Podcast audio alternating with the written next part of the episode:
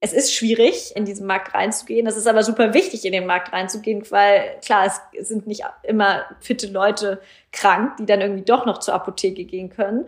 Nicht jeder hat ähm, Schwester, Freund, Freundin in der Stadt, der dann auch für jemanden zur Apotheke geht. Sag mir, wer, wenn nicht wir? Sag mir, wann, wenn nicht jetzt? Mit wem, wenn nicht mit dir? Sag mir, wer, wenn nicht wir? Ein Fokus-Podcast, moderiert von Elisabeth Kraft. Hallo, liebe Podcast-Hörerinnen und Hörer. Schön, dass ihr wieder eingeschaltet habt.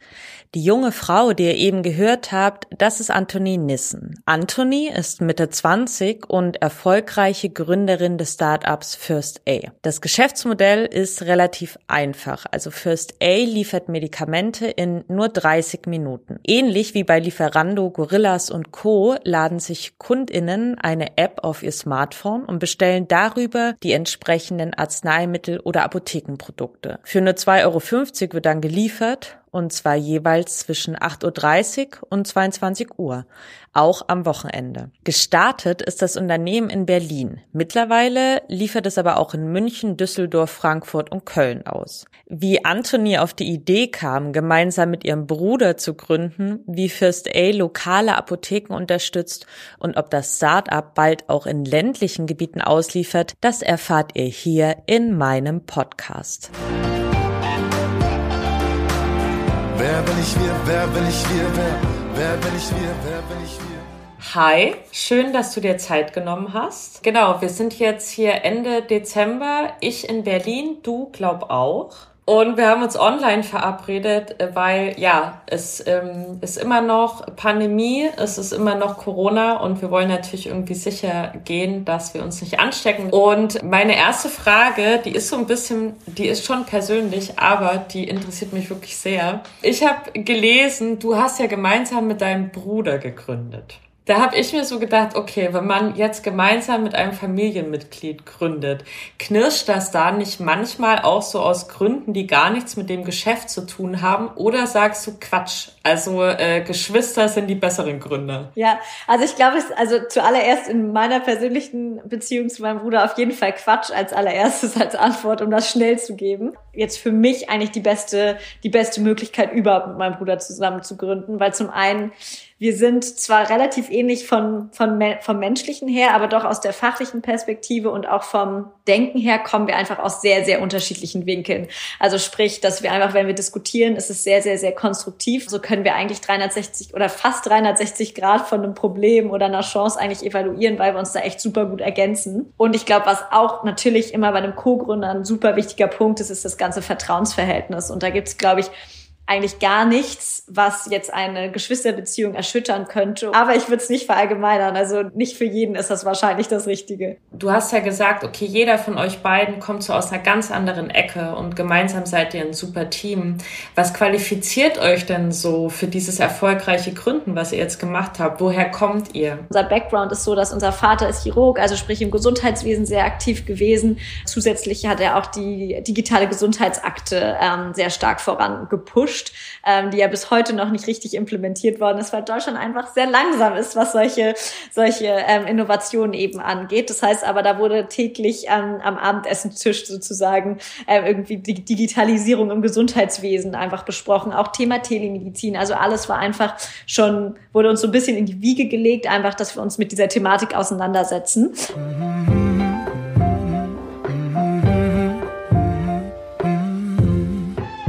Falls ihr euch jetzt fragt, Moment mal, digitale Gesundheitsakte, was war das denn gleich nochmal? Ich erkläre es kurz. Und zwar handelt es sich um ein digitales System, das KrankenkassenpatientInnen seit Anfang 2021 anbieten müssen. Darin enthalten sind dann unter anderem deren Befunde, Röntgenbilder, Blutwerte, Medikamente oder Arzttermine. Es ist also praktisch eine Patientenakte für die Hosentasche. Die Daten sollen so übersichtlich gespeichert und verwaltet werden und das wiederum soll Ärztinnen ebenso wie Patientinnen das Leben erleichtern. Und im Notfall soll die digitale Gesundheitsakte sogar Leben retten können. Denn bei einem Unfall beispielsweise haben MedizinerInnen so auf einen Blick, welche Blutgruppe oder Allergien ein verletzter Mensch hat, ohne vorher mit ihm selbst oder dessen Verwandten sprechen zu müssen. Wer, wenn ich wir? Wer, wenn ich wir, wer?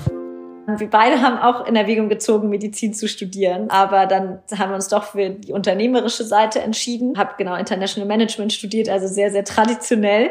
Kann man nichts mit falsch machen, aber für mich war eigentlich immer klar, dass ich das Gesundheitswesen, den Healthcare-Bereich irgendwie in das unternehmerische Denken eben mit, mit integrieren möchte. Jetzt ist ja dieses Unternehmen, das ihr dann gemeinsam gegründet habt, First Aid, hat natürlich was mit Gesundheit zu tun und mit Digitalisierung, aber es ist ja schon nochmal eine andere Schiene als das, was du mir jetzt erzählt hast. Wie kommt man denn darauf? Ich weiß nicht, stell mir das jetzt so vor, einer von euch hatte krass Kopfschmerzen, konnte nicht rausgehen und dann so, weißt du, was total cool wäre, wenn jetzt jemand herkommt und uns das bringt, so lass das doch machen. Oder wie war so die Idee? Fast, fast so ähnlich. Ähm, bisschen unangenehmer Kopfschmerzen waren es nicht, es war dann doch eine Lebensmittelvergiftung bei meinem Bruder. Also es ist schon ein bisschen painful, wo man sich sagt, boah, also da möchte ich halt einfach nicht rausgehen. Und es war um die 19 Uhr, 19.30 Uhr. Das ist schon zu einer Uhrzeit, wo Apotheken eigentlich primär an beginnen zu schließen. Mhm.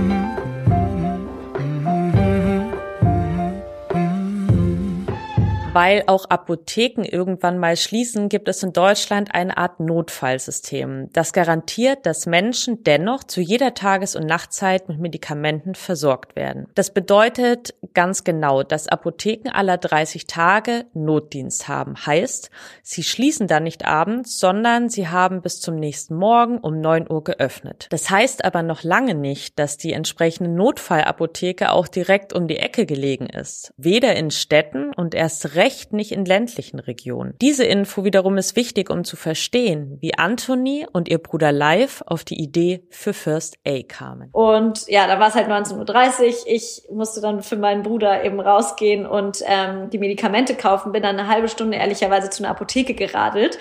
Dann haben wir eigentlich uns einfach gefragt, so hey, so warum ist das noch so? Warum? Warum macht es nicht Gorillas? Warum macht es nicht Flink? Ähm, warum machen es nicht andere Provider? Und, und haben halt erkannt, hey, es ist schwierig, in diesen Markt reinzugehen. Das ist aber super wichtig, in den Markt reinzugehen, weil klar, es sind nicht immer gesunde und fitte Leute krank, die dann irgendwie doch noch zur Apotheke gehen können. Nicht jeder hat ähm, Schwester, Freund, Freundin in der Stadt, der dann auch für jemanden zur Apotheke geht.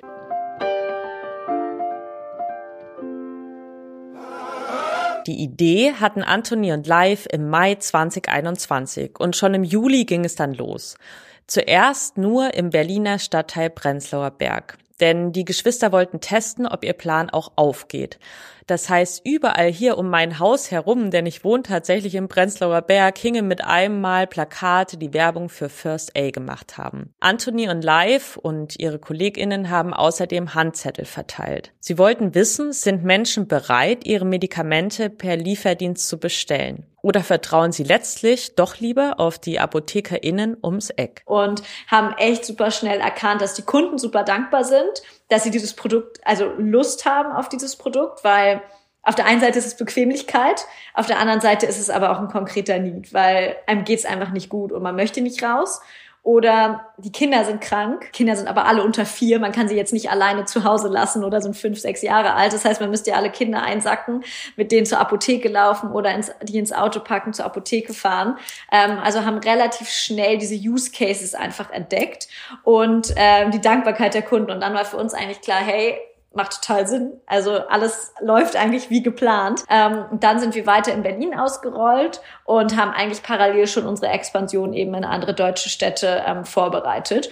Genau sind jetzt, glaube ich, im November hatten wir eine Woche eine Stadt. Das war so das Motto bei uns. Genau sind dann nach München, Köln, Düsseldorf und Frankfurt expandiert.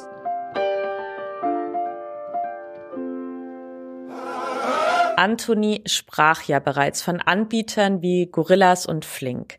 Das sind Unternehmen, die in Berlin aktiv sind und hier Lebensmittel und Drogerieartikel binnen kürzester Zeit zu Kundinnen nach Hause liefern. Das funktioniert, indem diese Unternehmen überall in der Stadt verteilt Lager haben, in denen eben diese Güter aufbewahrt werden. Fahrradkuriere bringen sie dann direkt zur Tür der Kundinnen. Und auch First A verspricht, Medikamente binnen 30 Minuten zu liefern. Und deshalb habe ich mich gefragt, heißt das, dass auch Sie mit solchen Lagern arbeiten? Also es ist in Deutschland verboten, dass ähm, wir jetzt quasi ein Lager uns aufbauen mit und wo wir dann die Aspirin und die Ibuprofen etc. Ähm, lagern. Das geht halt schlichtweg nicht. Sprich, ähm, wir arbeiten mit Partnerapotheken zusammen. Also ich kann ja am besten mal den Bestellverlauf sozusagen einmal schildern.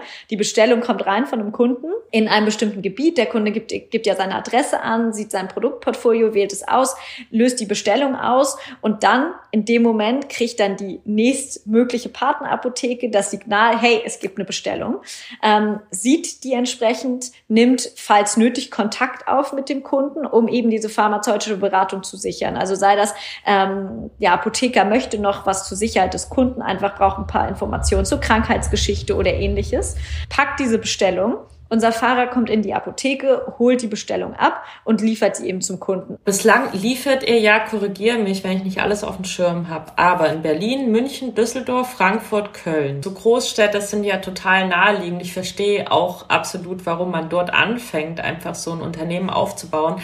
Und habe mich halt so gefragt, aber sagt ihr denn sowas, so, so kleinere Städte, so Halle an der Saale oder so Plauen im Vogtland, wirklich kleine, könnte das Geschäftsmodell dort trotzdem aufgehen? Ja, also auf jeden Fall. Zum einen hat man halt diese wirklich dichten, dichten Bereiche wie halt Berlin, München, Frankfurt, Köln, wo man mit dem E-Bike oder mit dem Scooter super vorankommt. Und wenn wir jetzt weiter in kleinen, also wirklich sehr kleine Städte gehen, also eigentlich schon in ländliche Regionen, da müsste man unser Konzept einfach ein bisschen ummünzen. Also sprich, es wäre nicht mehr eine 30-minütige Liefergarantie, sondern eher in Richtung Zeitfenster. Aber das ist definitiv auch unser Ziel, weil wir sehen, dass die ja, die Versorgung von Medikamenten in der ländlichen Region halt echt wirklich eigentlich katastrophal ist noch, weil da beginnt dieses, dieses Notfallsystem zu greifen, aber nicht wie in Berlin in einem 5 Kilometer Radius, sondern einfach in einem 20 Kilometer Radius. Und das ist natürlich, wenn es einem wirklich schlecht geht, man braucht seine Medikamente, dann noch eine halbe Stunde Auto zu fahren, das ist nicht nur einfach echt anstrengend für einen selbst, sondern es ist halt auch einfach gefährlich. Du hast ja vorhin auch schon angesprochen, bei euch gibt es ja die Möglichkeit, ähm, dass Apothekerinnen dann auch nochmal anrufen und so eine Art Beratungsgespräch führen, wenn sie Nachfragen haben.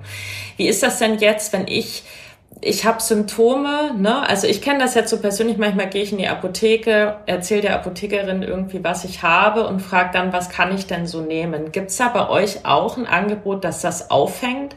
Dass ich jetzt also nicht speziell etwas kaufe, sondern sage, okay, ich brauche erst eine Beratung und dann die Medikamente? Ja, unbedingt, unbedingt. Wie wir es aktuell gelöst haben, ist das zum einen wir geben immer Zugang zu der entsprechenden Apotheke, woraus das Medikament kommt. Das heißt, entweder kann der Kunde direkt dort anrufen und seine Frage stellen im Nachhinein, oder er kann auch jederzeit über unseren Kundenservice gehen, der dann entsprechend den Kunden mit der Apotheke verbindet.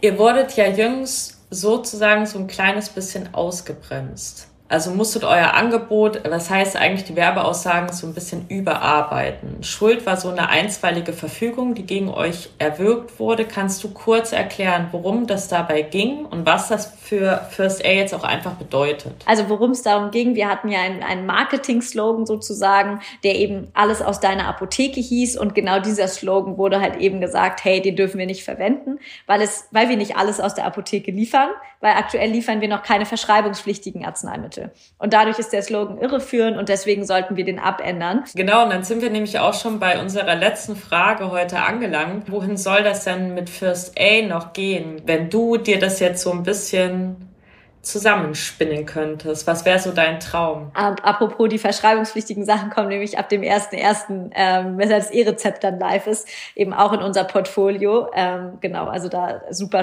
warten wir auf das neue Jahr sehr, sehr, sehr gespannt. Mhm.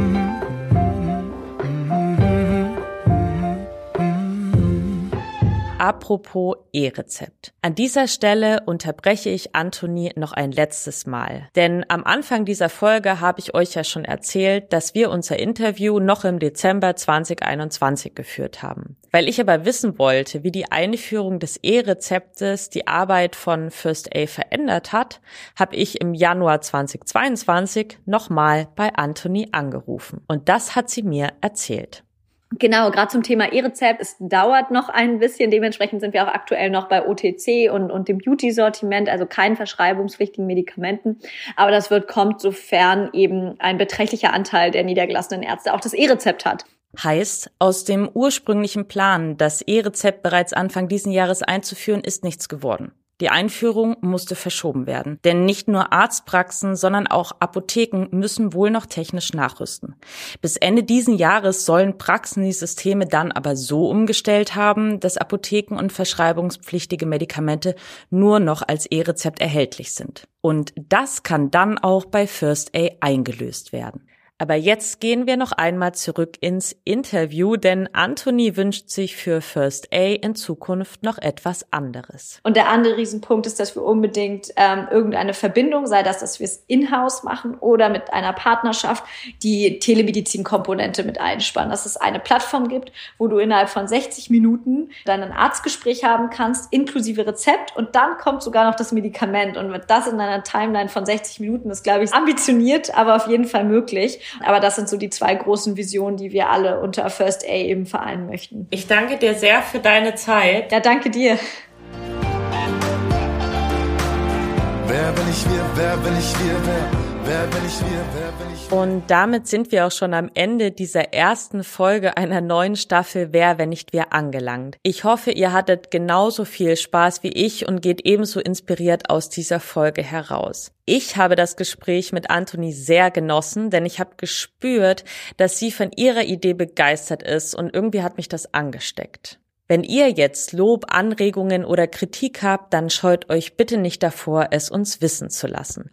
Schreibt uns gern eine Mail an podcastliebe@gmail.com. Und wenn ihr einmal dabei seid, dann freuen wir uns natürlich auch sehr, wenn ihr uns eine Bewertung bei iTunes oder Spotify dalasst. Ich freue mich auf euch. Bis zum nächsten Mal. Eure Elisabeth.